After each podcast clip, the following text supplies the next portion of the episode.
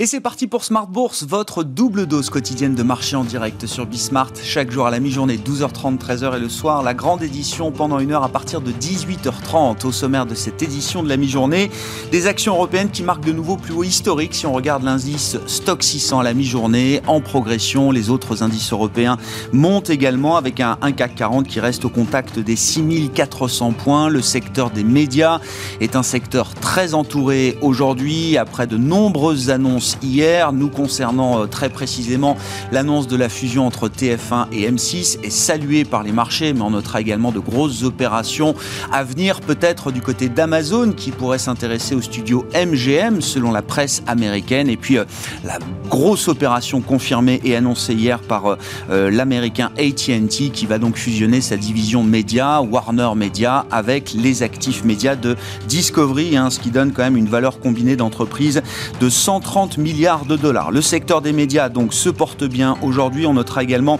la belle progression du titre NJ après la publication de ses résultats trimestriels et sa nouvelle feuille de route stratégique. Le titre NJ prend un peu plus de 4% à mi-séance. Vous aurez le résumé complet dans un instant avec Nicolas Pagnès depuis la salle de marché de Bourse Direct. On parlera macro également avec nos invités de la mi-journée dans Smart Bourse. On notera euh, que le PIB japonais au premier trimestre a un peu déçu en baisse d'1,3% en rythme trimestriel euh, pour ce début d'année, le PIB japonais qui a souffert notamment d'une demande intérieure qui reste faible. La demande extérieure, elle, a plutôt euh, été en ligne avec les attentes. Et puis, euh, on notera également le PIB de la zone euro pour le premier trimestre confirmé à moins 0,6%. Ces chiffres appartiennent au passé puisque désormais c'est l'heure de la réouverture et donc de la reprise en zone euro. Que peut-on attendre de cette dynamique de reprise en, en zone euro et comment est-ce que la BCE évaluera la situation le 10 juin prochain lors de sa réunion du Conseil des, gouverneurs. On en parlera avec nos invités euh, avec nous à distance jusqu'à 13h.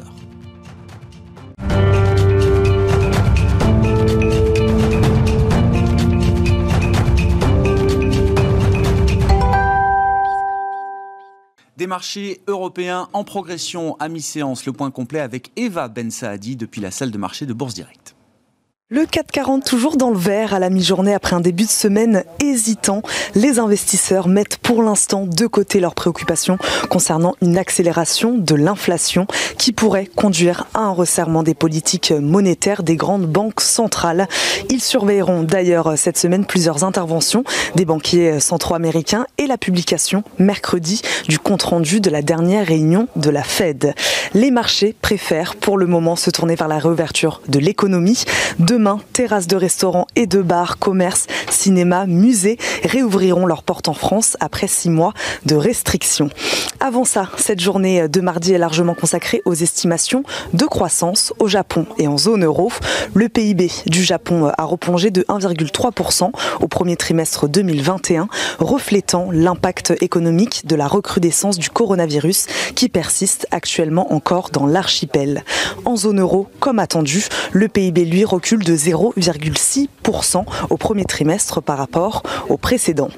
Du côté des valeurs, ça bouge dans les médias. TF1 a engagé des négociations exclusives en vue de prendre le contrôle de son rival M6 en déboursant 641 millions d'euros pour 30% des parts. Une transaction qui va rebattre les cartes de l'audiovisuel français si elle franchit l'obstacle de la concurrence. On suivra Danone également qui a officialisé euh, hier soir la nomination d'Antoine de Saint-Afrique au poste de directeur général du groupe à compter du 15 septembre prochain. Une nomination qui fait suite à l'éviction de l'ex-PDG Emmanuel Faber. Gouvernance toujours, le conseil d'administration de Score, lui, choisit Laurent Rousseau pour succéder à Denis Kessler au poste de directeur général à l'issue de l'Assemblée générale du 30 juin 2021. L'action fait partie des fortes hausses de la mi-journée. Le cours d'Engie, lui aussi, est en hausse à la mi-journée après l'annonce d'un nouvel objectif de croissance sur la période 2021-2023. Le groupe mise notamment sur une accélération de son développement dans les énergies renouvelables. Engie qui enregistre un chiffre d'affaires de 16,9 milliards d'euros au titre du premier trimestre, soit une croissance organique de 4,8% par rapport à la même période un an plus tôt. Le groupe Vivendi, lui, songe à vendre 10% supplémentaire d'Universal Music Group à un investisseur américain ou au placement. Le groupe français qui a déjà cédé 20% du MG, un consortium mené par le chinois Tencent, prévoit pour l'instant d'ailleurs de distribuer 60% de sa filiale à ses actionnaires en vue d'une introduction en bourse d'Amsterdam.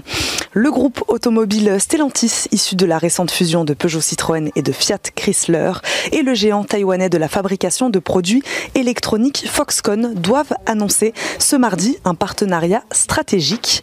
Et enfin, Iliad, la maison mère de l'opérateur de télécom Free, a enregistré un chiffre d'affaires en hausse de 33% à 1,846 milliards d'euros au premier trimestre, porté entre autres par la bonne dynamique de la fibre en France, ce qui ne l'empêche pas d'être en forte baisse à la mi-journée. Iliad qui annonce également son souhait d'accélérer son plan d'investissement dans la 5G et qui suspend donc par conséquent son objectif 2021 de cash flow opérationnel en France. On termine avec les cours euh, du brut qui poursuivent leur progression, encouragés par la réouverture des économies aux États-Unis et en Europe et qui devraient donc alimenter la demande. Eva Ben Saadi qui nous accompagne en fil rouge sur Bismart depuis la salle de marché de Bourse Directe.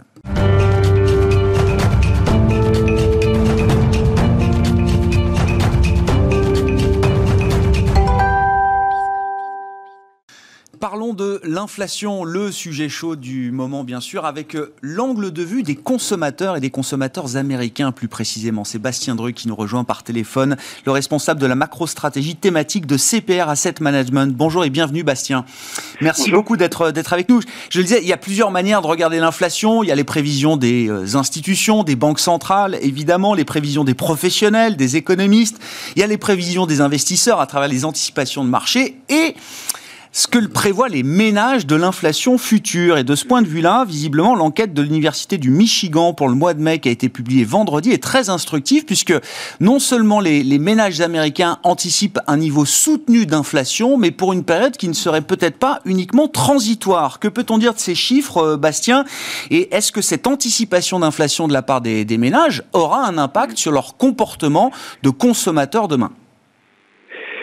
Oui, cette, euh, cette enquête euh, que vous mentionnez de l'Université du, du, Michigan, elle a été très frappante euh, la semaine dernière parce qu'on a eu une baisse de l'indicateur du sentiment des consommateurs euh, donc pour le mois de mai.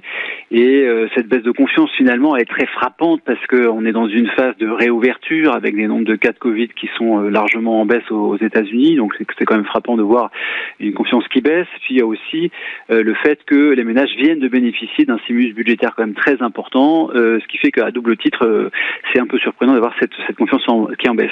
En fait ce qui est très inhabituel et très intéressant dans cette c'est la raison qui est présentée par le chef économiste en charge de cette enquête, qui dit que les ménages euh, craignent l'inflation. Donc, euh, dans cette enquête, on pose euh, un certain nombre de questions aux ménages et on leur demande notamment s'ils pensent que le prix des logements, le prix des véhicules, le prix des biens durables vont augmenter. Et la part des ménages qui pensent que les prix vont augmenter, vont continuer à augmenter, est au plus fort depuis le début des années 1980, donc c'est quand même pas mal de temps. Et d'ailleurs, euh, plus généralement, le, les anticipations d'inflation à 5 ans, quand même à moyen terme, euh, de ces ménages sont remontées à 3,1%, ce qui est le plus haut euh, depuis 10 ans. Alors je dirais que ça pose deux questions. la première, c'est la pérennité de la reprise de la consommation des ménages, et la deuxième, c'est la politique monétaire de, de, la Fed. Alors si on se focalise sur la pérennité de la, de la reprise de la consommation, eh bien, si le prix des, des, grosses dépenses des ménages, que sont les voitures, les logements et les biens durables, continue à, augmenter. L'une des questions qui va se poser, c'est de savoir euh, si on ne va pas avoir des effets de substitution, est-ce que ça ne va pas euh, peser sur la consommation des biens non durables et des services et donc euh, ben, peser tout simplement sur la, la réouverture de l'économie américaine? Donc c'est évidemment une vraie question à se poser et ça dépendra évidemment de la persistance, voire de l'amplification des hausses de prix des voitures et des logements. Donc ça, il faudra attendre un petit peu plus de, de temps, mais en tout cas, c'est quelque chose qu'il faut continuer à surveiller de, de très près. Le deuxième point que, que je mentionnais, c'est la politique monétaire de la Fed. Et juste attendez, euh, Bastien, sur, sur le oui. comportement des, des, des, des, consommateurs. Alors, j'imagine oui. que ces anti, l'inflation perçue ou anticipée par les ménages, ça peut être quelque chose d'assez volatile. Là, c'est vrai que la, les chiffres sont, sont euh, fortement revus euh, à la hausse, anticipés à la hausse, mais oui, forcément, ce niveau d'inflation anticipé par les ménages risque d'avoir des impacts sur les comportements de consommation. Euh, c'est ce qu'il faut comprendre quand même, Bastien. Soit exactement. À travers des arbitrages, soit à travers peut-être une, une consommation qui va s'accélérer en anticipation de prix euh, plus élevés demain, euh, ou à l'inverse, peut-être une épargne de précaution plus importante pour essayer de préserver son pouvoir d'achat réel dirais qu'il faut être euh, vigilant quand même à ces effets de substitution. C'est le fait que si euh, le, prix des voitures, par exemple, est en train d'augmenter fortement, euh, est-ce que ça ne va pas se, répercuter sur une baisse de la consommation d'autres ah biens de consommation comme les biens non durables? Ce qui était intéressant dans les chiffres de la semaine dernière, c'était aussi les ventes au détail. On voit que les, ventes au détail, forcément, des véhicules ont très fortement augmenté parce qu'on regarde ça en valeur. évidemment, les prix ont beaucoup augmenté. et ce qu'on pouvait voir, c'était que pour d'autres types de dépenses, euh, on avait une très très légère baisse euh, sur le, mois d'avril. Mmh. Donc évidemment, ça c'est, on peut pas encore tirer de conclusion euh, là-dessus. Il faudra être vigilant sur les mois suivants, sur les mois de mai, de juin, etc. mais c'est évidemment quelque chose qui, qui mmh. peut se produire, qui peut être donc pesé sur sur la dynamique de réouverture pour pour l'économie américaine. Et vous le disiez, effectivement, l'autre point qu'il faut regarder, c'est qu'est-ce que ça change pour la politique monétaire et pour la réserve fédérale américaine. Euh, Bastien, est-ce que le fait que les ménages américains se mettent à anticiper une inflation à 3% et plus euh, sur un horizon 5 ans, est-ce que ça, est-ce que ça pèse dans l'équation de la réserve fédérale américaine? Mais je dirais que pour la, pour la Fed, euh, les, les, choses se corsent un petit peu parce que euh, vous le disiez en introduction, il y a deux, en gros deux façons de mesurer les anticipations d'inflation les indicateurs de marché et, euh, enfin, c'est-à-dire les obligations indexées à l'inflation et les enquêtes. Et il se trouve que sur pour les deux, on se retrouve avec des, des, niveaux qui n'ont pas été observés depuis très longtemps. Je le disais tout à l'heure pour cette enquête de l'université de Michigan, les anticipations à, à 5 ans sont montées au plus haut depuis 10 ans. Et quand on regarde les, points morts d'inflation, euh, on a aujourd'hui sur le 10 ans américain euh, quasiment 2,55. On n'est pas très très loin des plus hauts historiques. Et puis euh, pareil pour la maturité de 5 ans, on n'est pas très très loin non plus des, plus hauts historiques. Donc je dirais que ça, ça vient vraiment mettre à l'épreuve la stratégie d'average inflation targeting de, la Fed, dans laquelle la Fed avait indiqué cet été qu'elle accepterait une inflation modérément au-dessus de 2% pendant quelques temps pour compenser les périodes où l'inflation avait été plus faible que, que 2%. Mais ce qu'il faut retenir quand même, c'est qu'elle avait indiqué à ce moment-là, au moment de la mise en place de cette stratégie d'average inflation targeting, que ça n'était jouable que si les anticipations d'inflation restaient sous contrôle. Et euh, la Fed a beau avoir cette rhétorique voulant que euh, cette hausse de l'inflation est transitoire, euh, elle ne peut pas ignorer un éventuel désancrage des anticipations d'inflation qui pourrait la forcer à resserrer sa politique monétaire de façon plus abrupte que prévu. Bon, on aura peut-être des éléments de réponse euh, lors de la prochaine euh, réunion de politique monétaire de la Fed les 15 et 16 juin prochains. Euh, quand on regarde les marchés, que nous disent-ils, Bastien? Je retiens un, indicateur intéressant là ces derniers temps, c'est le, le niveau très élevé désormais de corrélation positive qu'on a entre les actions américaines, en l'occurrence le S&P 500, et le marché obligataire américain, les, les treasuries.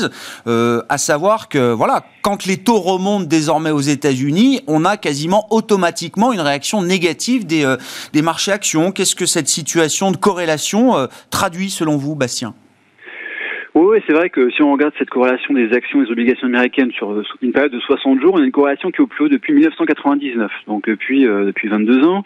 Alors je que c'est d'abord un peu normal d'avoir cette hausse de la corrélation parce qu'on vient de passer sur les dernières semaines, les derniers mois, une phase de très forte hausse des taux qui suivait elle-même une phase de très forte hausse des marchés actions à une époque où les taux étaient très bas, donc c'est un peu normal d'avoir cette recorrélation des actions et des obligations. Ceci dit, ça peut être le signe quelque chose de plus général. Euh, ces 20 dernières années, euh, euh, la, caractéristique était que, enfin, de, la configuration de marché était que l'inflation était trop basse, donc les taux directeurs des banques centrales un peu partout étaient soit très basses, soit très très prévisibles. Les, banques centrales allaient très très lentement dans, leurs actions et les, marchés ne vivaient pas vraiment dans la crainte d'un grand euh, serrage de vis monétaire comme il y en a pu avoir dans, dans le passé. Aujourd'hui, la question pour les marchés marché actions, c'est que c'est est-ce que l'inflation va faire son grand retour et est-ce qu'on ne va pas assister à, une surprise en termes de politique monétaire avec un grand virage de la Fed et qui remonterait ses taux beaucoup plus rapidement que, prévu. Et si c'était le cas, on aurait évidemment des très fortes hausses des taux et ça serait quelque chose qui serait défavorable au, au marché actions. Il faut que la communication commence à évoluer dès le mois de juin, selon vous, du côté de la Réserve fédérale américaine, euh, Bastien, parce que on comprend être encore trop patient, ça peut générer ce, ce désancrage des anticipations d'inflation euh, que, que, vous évoquiez, euh, Bastien. Est-ce qu'il est temps de faire évoluer le discours? Je pense qu'il est vraiment temps euh, de, de, faire euh, évoluer le, le discours euh, parce que imaginons que cette hausse de l'inflation elle soit un petit peu moins transitoire que prévu. ça, on le verra peut-être sur le mois de juin ou juillet.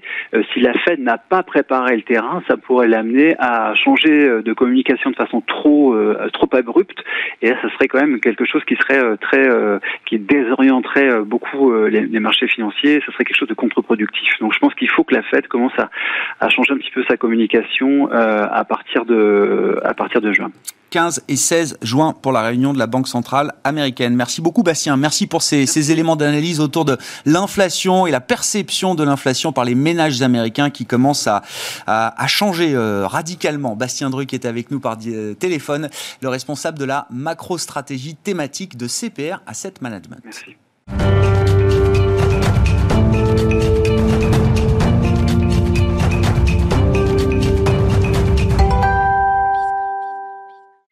Et parlons à présent de la situation en zone euro avec Samy Char qui est avec nous à distance en visioconférence depuis euh, Genève, chef économiste de Lombardier. Bonjour et bienvenue Samy.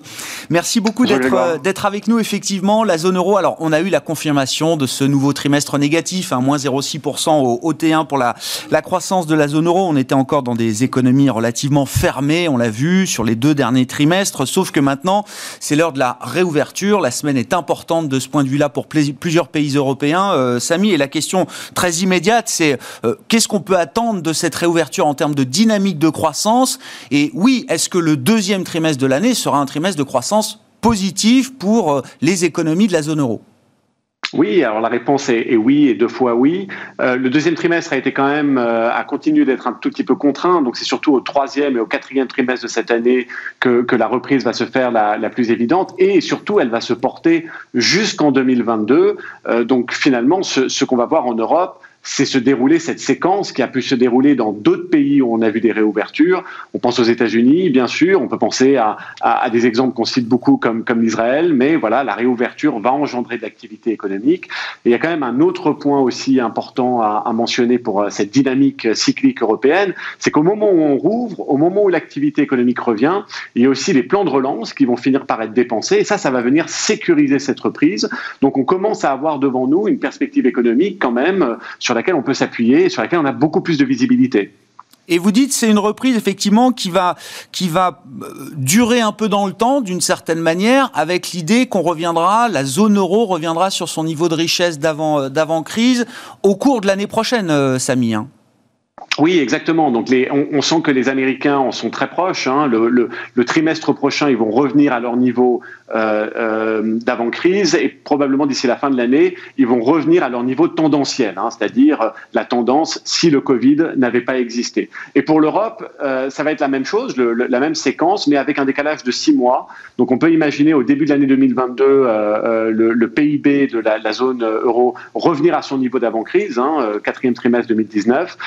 Euh, mais il va falloir encore un tout petit peu plus de temps avant de revenir et de gommer finalement l'effet du choc et de revenir euh, à ce qu'aurait été la tendance, évidemment sans, euh, sans ce choc du Covid. Mais voilà, le, chemin semble dégagé.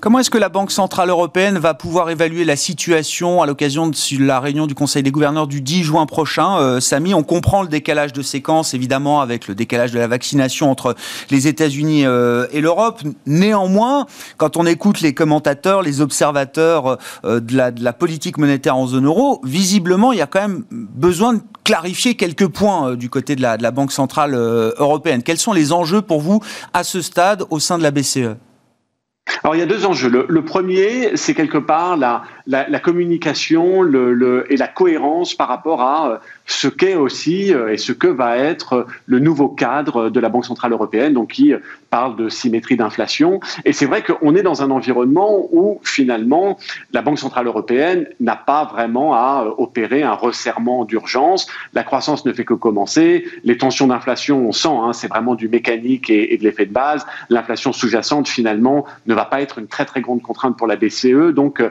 la réalité, c'est que la BCE doit se laisser porter et, très clairement continuer de, soutenir euh, cette reprise économique en zone euro. En revanche, euh, le modus operandi de la, BCE est très différent de celui qui a été utilisé aux États-Unis.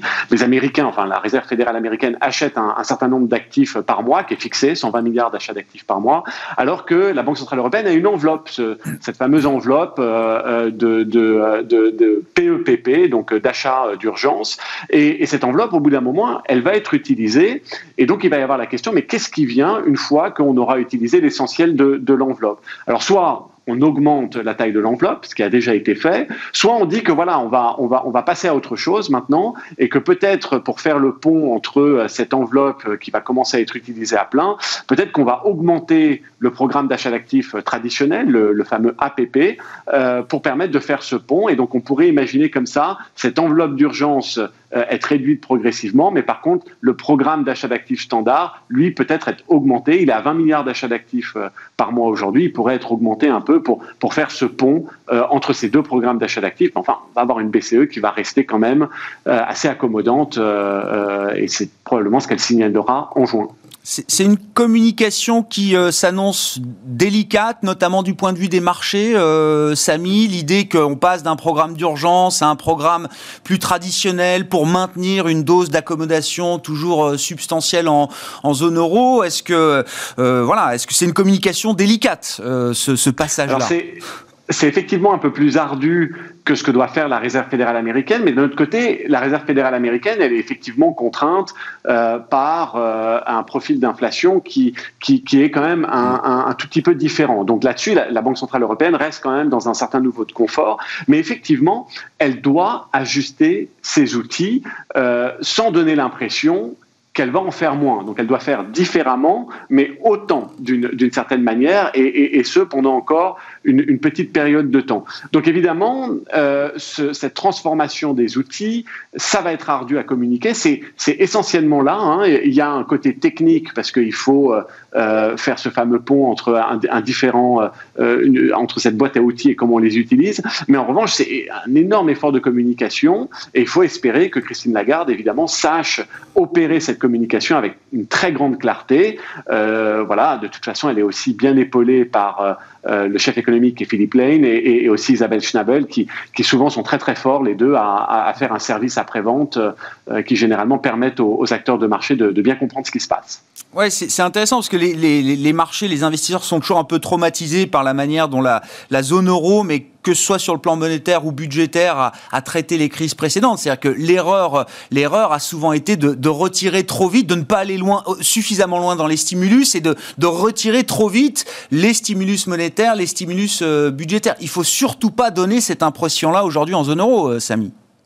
Oui, je vais dire encore une fois, euh, la réalité de l'économie européenne, c'est qu'elle n'est pas revenue à, euh, à 100%. Et, et donc, euh, il y a encore besoin de la soutenir. Au bout d'un moment, il faudra certainement ajuster hein, le, dosage monétaire et, fiscal. Mais enfin, aujourd'hui, euh, l'Europe sort encore d'un trimestre négatif. Donc, il, faut quand même permettre à cette reprise de, de, de, de, de rentrer un peu dans une dynamique favorable qui s'accélère un peu. Il faut laisser le moteur un petit peu, qui a été en sous-régime pendant si longtemps. Il ne faut pas avoir peur dès qu'on est à plein régime. Et alors, si on est un tout petit peu en sur-régime en Europe, ça serait vraiment exceptionnel. Ce serait bien la, première fois depuis, depuis longtemps. Donc je crois qu'il ne faut pas avoir si peur d'utiliser ce moteur euh, économique européen à plein. Ça ferait du bien à tout le monde et ça permettrait un peu de drainer ces excès de capacité qu'on voit partout. Donc il faut surtout être patient et laisser la dynamique économique euh, s'épanouir. Est-ce que du point de vue de la, BCE, est-ce que la, remontée continue des rendements obligataires en, zone euro hein? On voit un 10 ans français positif désormais, 20 points de base et, plus. Le 10 ans allemand sera peut-être demain à nouveau à, à l'équilibre ou positif peut-être même. On est à moins 10 points de base sur le 10 ans allemand. Est-ce que c'est bienvenu à ce stade? Ou est-ce que d'ores et déjà, au regard des, fragilités encore de la reprise en, zone euro, d'une reprise qui est loin d'être complète, est-ce que ça peut déjà être perçu comme un resserrement euh, non voulu des conditions financières par la Banque Centrale Européenne alors il y a beaucoup de débats autour de, cette question. Notre point de vue, c'est que c'est plutôt à saluer. Euh, les rendements de long terme en Europe euh, sont consistants avec des perspectives économiques qui s'améliorent. Je ne crois pas qu'on est en train d'atteindre des niveaux de taux d'intérêt en Europe qui puissent euh, perturber euh, cette reprise économique. Mais évidemment, il y a eu un moment, notamment sous le facteur américain, euh, où euh, cette hausse de taux s'est accélérée, s'est un petit peu emballée. Et dans ces cas-là, évidemment, il faut calmer le jeu, ce que je trouve a été relativement bien fait et du côté de la Réserve fédérale américaine et du côté de la Banque centrale européenne. Ils ont les outils pour s'assurer que cette hausse de rendement, qui est encore une fois légitime, logique, hein, dans une reprise économique, euh, c'est ce que font les taux d'intérêt. Les taux d'intérêt long terme ont tendance à remonter, la courbe des taux à se pontifier. Et donc c'est légitime ce qui est en train de se passer sur, le marché obligataire, mais il ne faut pas que ça aille trop vite, trop fort, parce qu'évidemment, il y a une reprise économique à sécuriser. Euh, mais aujourd'hui, si on retrouvait un Bund allemand en territoire à peine légèrement positif, ça serait consistant avec euh, quand même cette économie allemande qui, qui va retrouver des niveaux de croissance tout à fait acceptables. Donc je, je crois que c'est un tout petit peu tôt pour s'en inquiéter. Sur le plan budgétaire, euh, Samy, est-ce que là aussi il faut laisser les choses se dérouler? Il y a des programmes de soutien euh, au niveau national, au niveau européen également, le programme de, de recovery qui va qui va enfin être euh, déboursé.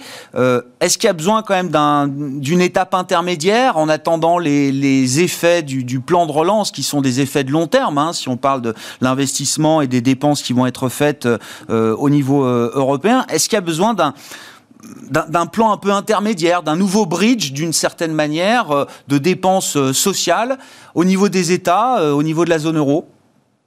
Alors aujourd'hui, je pense qu'il faut, il faut commencer à, accepter cette transition entre des mesures d'urgence qui étaient là pour soutenir la demande, la perte de revenus, les contre-coups du choc, euh, qui étaient absolument nécessaires. Mais maintenant, je crois qu'il faut commencer à tourner la politique fiscale euh, vers des plans qui ne sont pas des plans d'urgence pour soutenir la demande, mais des plans d'investissement pour soutenir l'offre. C'est évidemment ce que fait euh, l'administration Biden aux États-Unis. C'est aussi ce que font les grandes économies européennes et, et, et la zone euro et l'Union européenne avec euh, ce, le, plan euh, de, nouvelle génération et, euh, le plan de, reprise. Mais éventuellement, la question, c'est que peut-être qu'on pourra le faire plus vite, le, faire un peu plus gros. Mais ça, c'est vraiment quelque chose à saluer. Dans un contexte de reprise, généralement, on a tendance à vouloir être un tout petit peu plus discipliné au niveau fiscal, revenir à l'austérité assez vite. Et aujourd'hui, on sent quand même une volonté de continuer d'investir, de soutenir, de sécuriser cette reprise économique par de l'investissement public. On espère de l'investissement public productif. Euh, et, je trouve que aujourd'hui, en tout cas, les plans européens qui ont commencé à être dévoilés en France, en Allemagne, en Espagne, en Italie, sont extrêmement prometteurs, bien construits, bien réfléchis.